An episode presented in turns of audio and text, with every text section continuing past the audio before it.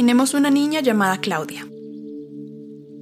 Claudia tiene 13 años y vive en una zona rural, en una vereda a 30 minutos de un municipio pequeño de Colombia. Vive en una finca con su mamá, sus dos hermanos menores y su padrastro.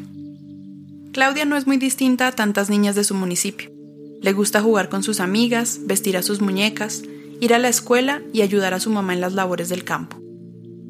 Era una niña feliz, aunque sentía una incomodidad en su vida familiar que no sabía cómo poner en palabras y que fue creciendo poco a poco.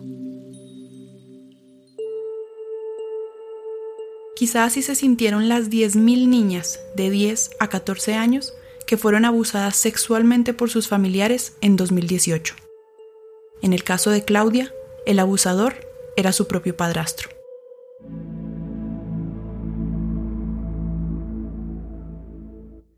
Claudia no es una niña real, pero su historia es la de miles de niñas en el país. Construimos este relato a partir de casos y datos de varias organizaciones que consultamos para este podcast y que nos ayudaron a entender lo que deben atravesar miles de menores de 14 años en Colombia que quedan embarazadas debido a la violencia sexual y a las barreras a las que se enfrentan para acceder a un aborto que las libre de asumir una maternidad forzada. Bienvenidos a Parir no es un juego de niñas, un episodio especial del proyecto Marea por el Derecho a Decidir, realizado por Manifiesta Media y 070 Podcast.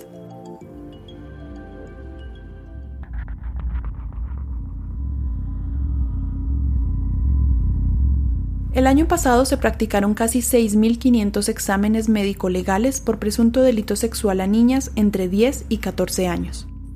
Estos exámenes se realizan cuando hay denuncias previas. Este es un tipo de violencia poco denunciada o bastante oculta como resultado de que los principales agresores sean personas cercanas a su círculo. Quien habla es Cristina Rosero Arteaga, asesora legal para América Latina y el Caribe del Centro de Derechos Reproductivos.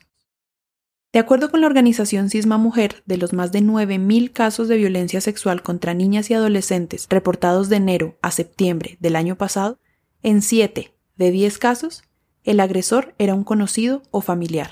Entre esos meses, otra estadística nefasta se mantuvo. De cada 10 mujeres agredidas en Colombia, 8 eran adolescentes. Lo que les hace muy difícil a ellas, primero en algunos casos comprender que están siendo víctimas de una violación de sus derechos. En otros casos, aunque sean conscientes de que son víctimas de esa violación de derechos, les haga difícil presentar una denuncia porque crearía una dificultad en su entorno familiar lo que indican las cifras es que solo dos de cada diez sobrevivientes de violencia sexual, según la mayoría de estimaciones, denuncian en Colombia a sus agresores. Y además porque esto puede crear unos conflictos internos en sus, en sus familias. Entonces, en muchos casos, estas niñas no tienen capacidad de acceder a una denuncia eh, y si lo hicieran, tendrían unas consecuencias muy complejas en su entorno familiar, que no necesariamente en todos los casos puede ser un sistema de apoyo para poder salir de la situación de abuso. Y su círculo familiar solo se entera hasta que quedan embarazadas. Solo en esos casos es cuando se nota que hubo un abuso sexual o que hubo una, una violación de los derechos de estas niñas. Así le ocurrió a Claudia, la niña cuya historia estamos recreando en este podcast. Cuando tenía 13 años, después de múltiples abusos de su padrastro, quedó embarazada.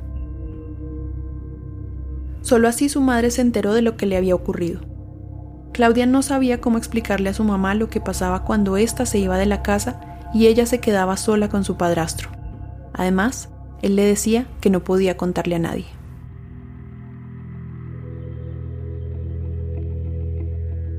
La historia de Claudia o de cualquier niña que es abusada es mucho más compleja de lo que creemos y va más allá de lo que salta a la vista. Lo primero es que hay todo un marco legal que debemos comprender. Las normas en Colombia sobre la protección a menores de 14 años, digamos, son múltiples y existen en diferentes, en diferentes esferas, ¿no? Las que se refieren específicamente al abuso sexual señalan que cualquier tipo de relación sexual con una niña menor de 14 años se tiene que presuponer como una forma de violencia sexual o como una forma de abuso. Se ha entendido como una forma de protección a las niñas y adolescentes, comprendiendo que para esa edad probablemente su capacidad evolutiva no se haya desarrollado lo suficiente para poder consentir ese tipo de relación. Es decir, ante la ley colombiana, cualquier encuentro sexual de un mayor de edad con niñas menores de 14 años inmediatamente se entiende como violación. Volvamos a Claudia. Claudia le ocultó a su mamá el abuso durante años. Aunque cada vez que sucedía se sentía más segura de que lo que le estaba pasando no podía estar bien, nunca fue capaz de decirle a su mamá. No sabía cómo decirle. En su vereda nunca había escuchado a nadie hablar de eso. Tenía miedo de lo que podría pasar si hablaba. Porque además era su padrastro el que le hacía esas cosas. Alguien que decía quererla. Ni Claudia ni su madre se dieron cuenta del embarazo hasta que fue llevada a un centro de salud para una valoración. Entre los exámenes que le hicieron incluyeron una prueba de embarazo que salió positiva. Claudia ya tenía 12 semanas de embarazo. Imaginen, por un momento, llegar a un centro médico con su mamá a los 13 años y salir con esa noticia. Carolina Triviño Maldonado, abogada asesora de casos de la Mesa por la Vida y la Salud de las Mujeres, explicó qué es lo que debería ocurrir cuando una menor como Claudia llega a un centro médico estando embarazada producto de un abuso sexual. La institución debe activar la ruta de protección para revisar la situación de violencia y que el sector de protección indague sobre el estado de derechos de la menor. Carolina se refiere al Instituto Colombiano de Bienestar Familiar ICBF, que debe ser contactado por el centro médico por tratarse de una menor de edad. Ante estos casos, el ICBF tiene funciones y responsabilidades determinadas por la Corte Constitucional, lineamientos del Ministerio de Salud y del mismo instituto.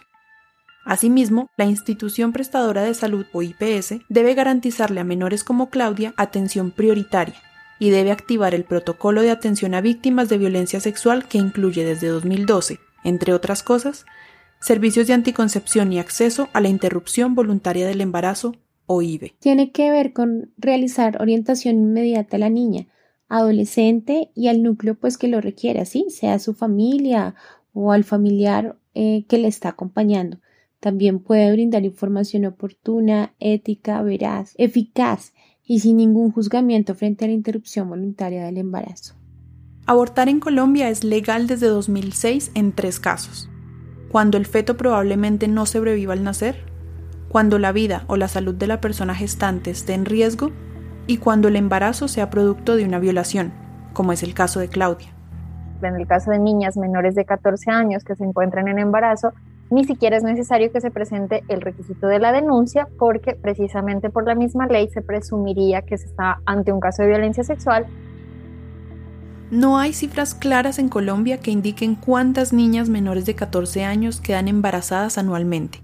La única cifra disponible es la de nacimientos según grupos de edad de la madre del DANE, que registró en 2019 a 4.780 niñas entre 10 y 14 años que dieron a luz. El año pasado, con las cuarentenas y el confinamiento, fueron 4.200.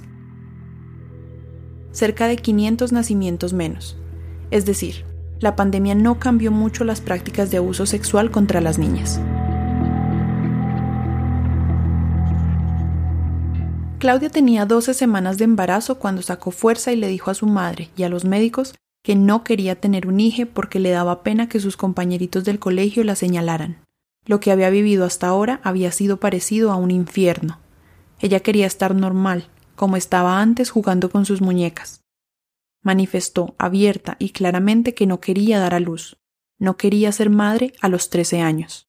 Al conocer estos casos, el Instituto Colombiano de Bienestar Familiar debe hacer referencia y contrarreferencia. Esto es que las entidades del sector salud deben verificar que en el plazo no mayor a cinco días se dé respuesta a la solicitud. Además, que se brinde una atención integral sin ningún obstáculo que impida que niñas como Claudia accedan de manera efectiva y oportuna a la IBE.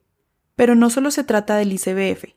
Cuando una menor es abusada sexualmente en Colombia, se deben activar varios protocolos en comisarías de familia, hospitales y centros de salud e incluso el sector judicial, que debe investigar el delito y reparar a las menores. Es muy importante que cuando llega a la autoridad administrativa un caso de una niña o adolescente embarazada, el funcionario o funcionaria del sector protección debe orientar sin ningún tipo de prejuicios, Deben pues además también informar sin influenciar y con acompañamiento psicosocial que debe articular con las otras instituciones y entidades competentes para el acceso a los servicios de salud, debe dar seguimiento para que efectivamente se dé respuesta por parte del sector salud, sea la EPS o sea la IPS.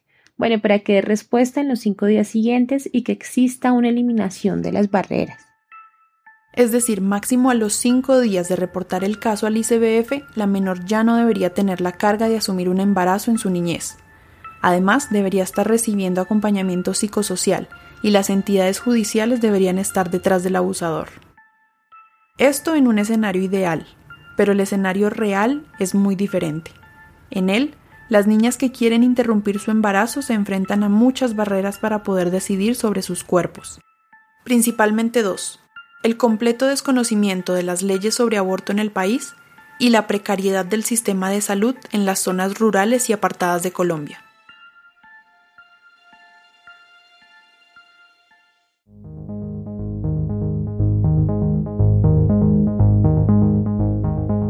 En Colombia nos encontramos en una lucha por la despenalización total del aborto, pero de nada nos sirve ganar esa batalla si no hay una despenalización social. Por eso nació Marea, por el derecho a decidir, un proyecto periodístico de manifiesta que busca, a través del periodismo, quitarle el estigma social al aborto en nuestro país. Este contenido de Marea fue hecho en alianza con el movimiento Causa Justa.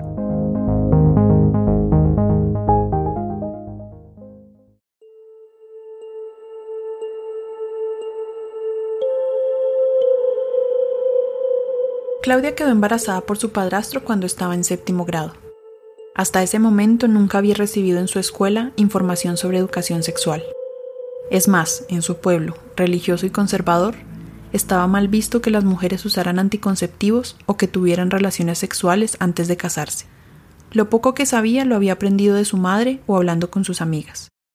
¿Qué diferencia existiría en la historia de Claudia si hubiera contado con educación sexual integral? Hace falta un tema de política pública también frente a los derechos sexuales y reproductivos, a poder promocionarlos, poder informarlos. Y pasar del discurso conservador en pueblos como el de Claudia, que impiden que la información sea brindada. Marinela Romero es integrante de la Red Huilense de Defensa y Acompañamiento en Derechos Sexuales y Reproductivos, RUDA, y cuenta que en Neiva. La barrera que más nos eh, afecta en este caso es esta forma de mantener estos discursos, estos discursos tan conservadores y religiosos, que fue lo que hizo que de alguna forma ruda empezara a constituirse para que las mujeres tengan una lectura de que pueden acceder y que pueden tener una organización que les acompañe en el proceso. En muchos lugares de Colombia existen organizaciones como Ruda que llegan a cumplir el papel que el Estado debería hacer. Ese también es el caso de Yucasa, una casa feminista en el Quindío que trabaja por los derechos de las mujeres y realiza acciones en calle para informar sobre el aborto. El año pasado hicimos unas correrías en Salento, en Buenavista, en Córdoba, en Montenegro y acá en Armenia, eh, como brindando información sobre derechos sexuales, derechos reproductivos e invitando a unos talleres que estuvimos haciendo también sobre la temática. Esas correrías que cuenta Gracia, una de sus integrantes, consistían en recorrer los pueblos cuadra a cuadra en un carro, megáfono en mano, brindando información sobre aborto legal.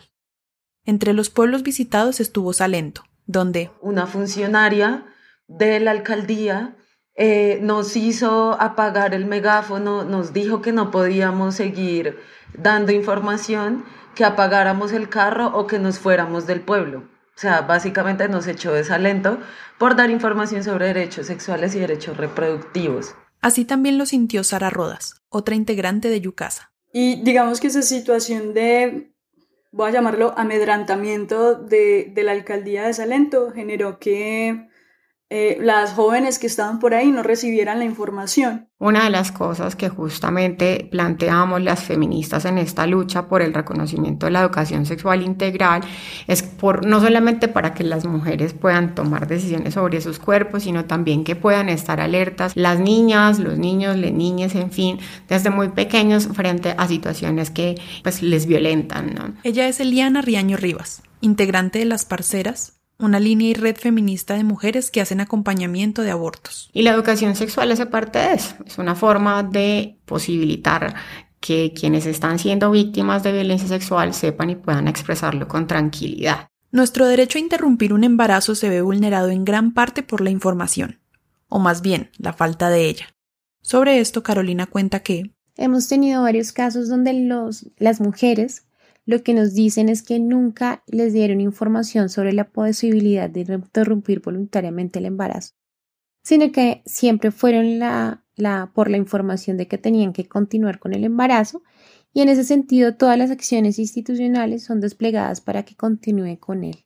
Muchas de las fuentes contactadas para este podcast nos dijeron que el ICBF y las comisarías de familia desconocen los lineamientos internos de las mismas instituciones y los deberes que tienen para garantizar y acompañar a las niñas para que puedan acceder a la IBE. Y muchas veces esa falta de información se suma también, digamos, a estas a estas propias convicciones personales que puedan tener los funcionarios y funcionarias que ponen en las relaciones y en la intervención que tienen con las menores de edad que hace que efectivamente ellas no puedan tomar una decisión libre.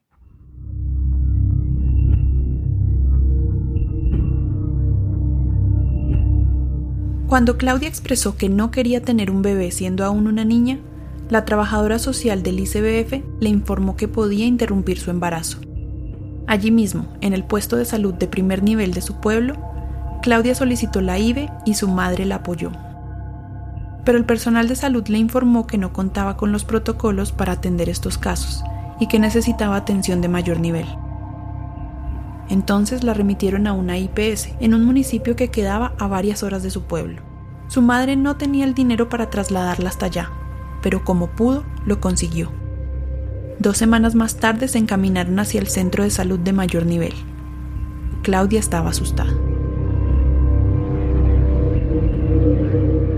Sin embargo, se encontraron con que la IPS les exigía para la interrupción una autorización de la entidad prestadora de salud, EPS, y la denuncia formal del abuso sexual.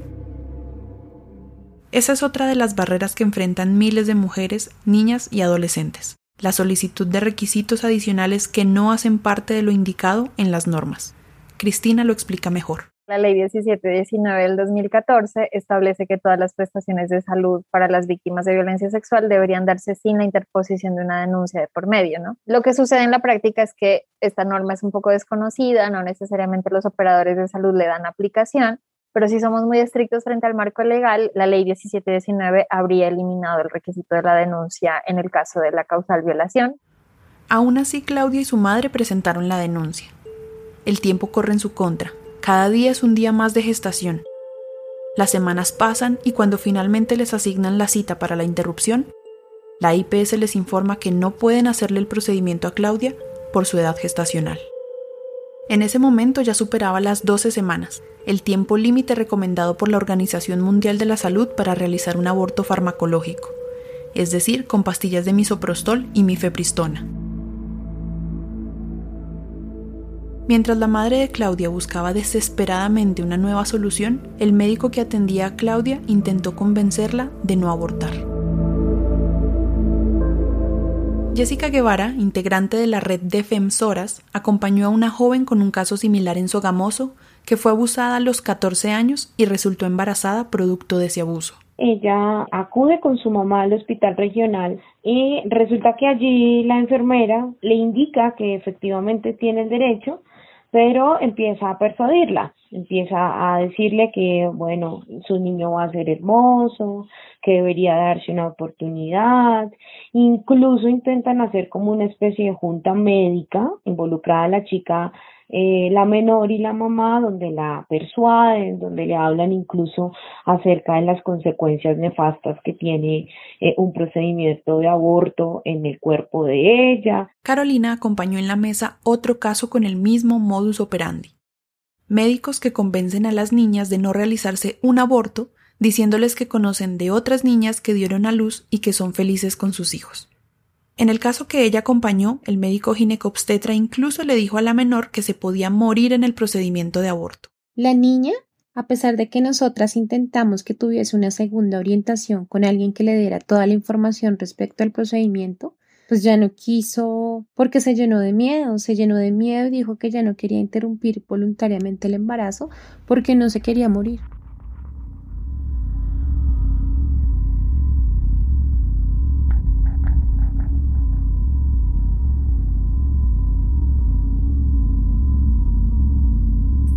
Según el Fondo de Poblaciones de Naciones Unidas, las menores de 14 años tienen el doble de riesgo de morir dando a luz que el resto. Y esto lo advierte también el ICBF. La maternidad de las niñas antes de los 18 años presenta serios riesgos de salud para ellas y sus bebés. Pero además, el mismo ICBF señala que el embarazo forzado, o sea, obligar a una menor a continuar con un embarazo no deseado, es una forma de violencia sexual. En resumen, la información brindada por estos profesionales de la salud resultó a todas luces falsa y vulneró completamente sus derechos.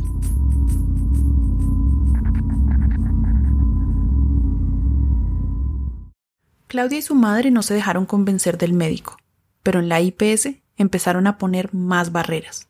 Le pidieron presentar autorización para acceder a la IBE por escrito y firmada por ambos padres, cuando de acuerdo con Cristina. Las normas específicas sobre aborto en menores de 14 años establecen, en primer lugar, que la voluntad de las niñas y adolescentes en estos casos debe ser respetada por encima de todo entendiendo que tienen una capacidad de tomar decisiones libres e informadas sobre su propia vida.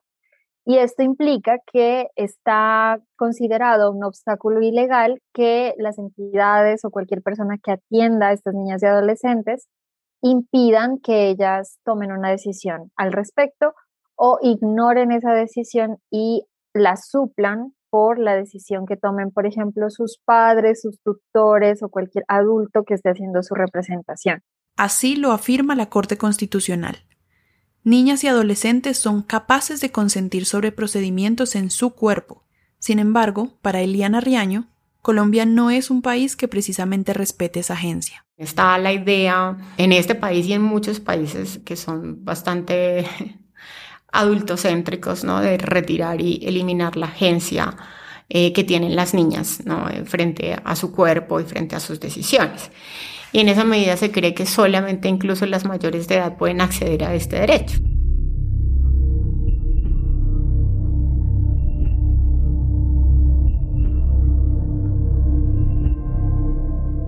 Hasta ahora nos hemos imaginado juntos el caso de Claudia, una niña de 13 años que quedó embarazada como consecuencia del abuso que sufrió por parte de su padrastro.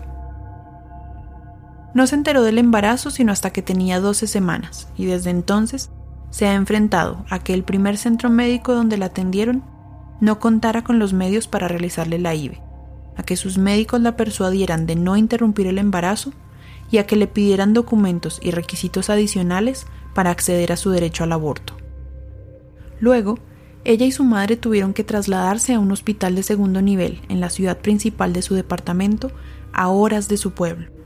Allí les dijeron que no podían realizarle la interrupción porque tenía 14 semanas de embarazo, que debía trasladarse a Bogotá. Luego de tres semanas más consiguiendo el dinero y movilizándose, Claudia llegó con su mamá a Bogotá. Pero resulta que en la capital, una médica que no estaba de acuerdo con el aborto las amenazó con denunciarlas a la policía.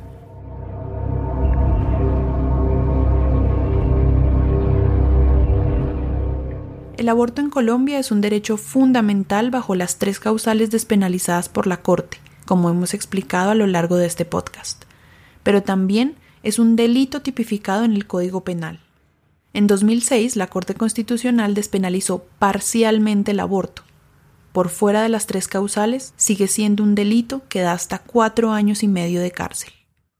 Carolina acompañó en la mesa un caso en 2020 en el que la comisaría de familia denunció a una menor por querer abortar, a pesar de que su situación cabía en las causales. Gracias a esa situación de la comisaría, que además envía oficio a la fiscalía, se abre una investigación donde indician tanto a la madre, pues en la justicia ordinaria, como a la menor en el sistema de responsabilidad penal para adolescentes. Lo decimos de nuevo, las niñas menores de 14 años entran directamente en la causal, por lo que no deberían ser judicializadas por interrumpir voluntariamente su embarazo. Aún así, no son pocas las mujeres con casos judiciales abiertos por decidir, y como siempre, las más afectadas son las más vulnerables, como Claudia. Entre el 2010 y el 2017, el 97% de las mujeres denunciadas por aborto eran habitantes de áreas rurales y solo el 3% pertenecen a zonas urbanas. y casi el 30% de estas niñas y adolescentes y mujeres que fueron criminalizadas por aborto fueron víctimas de, de, delitos, lo que significa que no se les dio herramientas ni se las protegió cuando fueron víctimas de la violencia pero luego sí fueron criminalizadas cuando buscaron la interrupción del embarazo, incluso si se encontraban dentro de las causales, ¿no? Según datos de la Fiscalía, las menores de 18 años que se encuentran en primaria y en secundaria resultan ser las más perseguidas por el delito de aborto.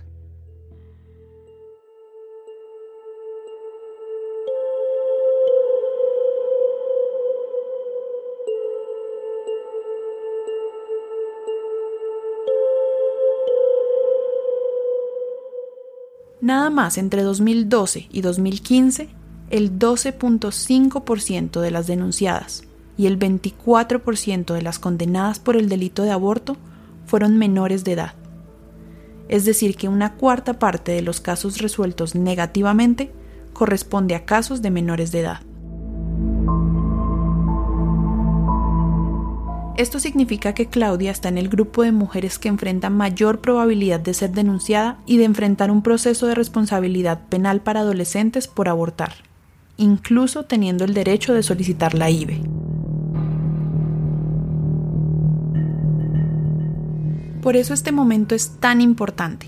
La Corte Constitucional tiene en sus manos la decisión de eliminar el delito de aborto del Código Penal por una demanda que interpuso el movimiento Causa Justa algo que podría cambiar la vida de tantas niñas como Claudia, que hacen parte de la población más vulnerable del país.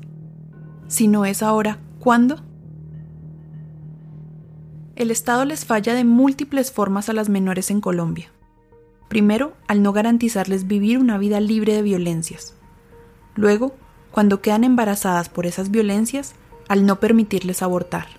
Y finalmente, al perseguirlas judicialmente por decidir sobre sus cuerpos. La maternidad no es un asunto de niñas, no es un juego, ¿sí? es asumir un proyecto que seguramente no quiere y además asumirlo partiendo de una violencia y de una falla social y de Estado. Entonces creo que hay una deuda ahí amplia, larga, y estas sociedades no van a ser humanas ni libres hasta que nosotras no tengamos esa posibilidad de elegir en libertad.